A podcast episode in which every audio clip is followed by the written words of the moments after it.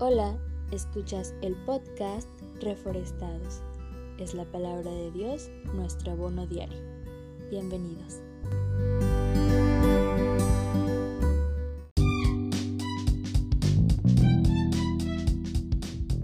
Muchos objetos con los que interactuamos cotidianamente son tridimensionales.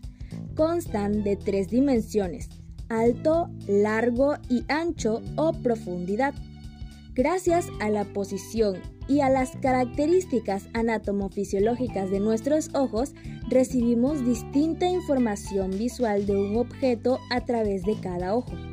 Y esta información es integrada en una sola imagen en nuestro cerebro. Así nos permite identificar las tres propiedades en los objetos. Esta capacidad conocida como percepción de la profundidad nos permite percibir la distancia a la que se encuentran. Una vez que calculamos la trayectoria podemos tomarlos con precisión. Claro, esto es algo que sucede inconscientemente y también se ve influida nuestra experiencia en la interacción con la materia a lo largo de nuestra vida. Pero si llegara a existir alguna alteración en esta capacidad, tendríamos problemas en el intento de tomar un vaso, incluso aunque esté a 30 centímetros de nosotros, o nos golpearíamos con las mesas o las sillas al caminar. Te invito a realizar una prueba, sencilla, no validada, pero interesante para valorar esta percepción de la profundidad.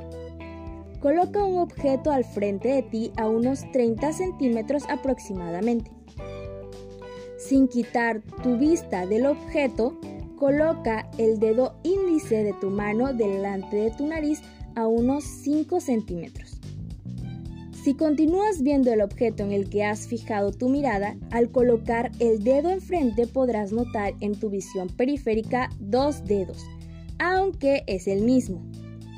Ahora mira fijamente hacia tu dedo y debes ver doble el objeto que has colocado al frente. ¿Lo lograste? Si no te ha salido, no te preocupes. A menos que diariamente intentes tocar algo y parece que lo han desplazado de su lugar durante el trayecto, ahí sí deberías ir con un especialista. En los Evangelios encontramos la historia de una mujer que ya había intentado visitar a muchos médicos para tratar su enfermedad. Un flujo de sangre de 12 años a pesar de lo débil que se encontraba, su percepción de la profundidad estaba intacta, así como la fe con la que acudió al salir para ver a Jesús. Entre la multitud y ocultando sus intenciones, alargó su mano y de manera precisa tocó el manto. Inmediatamente la salud regresó a su cuerpo. Jesús, quien sabía lo que había pasado, la miró y le dijo que no era el manto que había tocado, sino su fe. El que ella creyera en Jesús como el único que podía sanarla fue lo que hizo el milagro.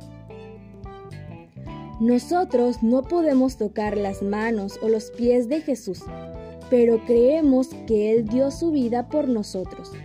Y un día, cuando vivamos con Él, nuestros ojos identificarán lo alto, lo largo y lo profundo de su gran amor por ti y por mí.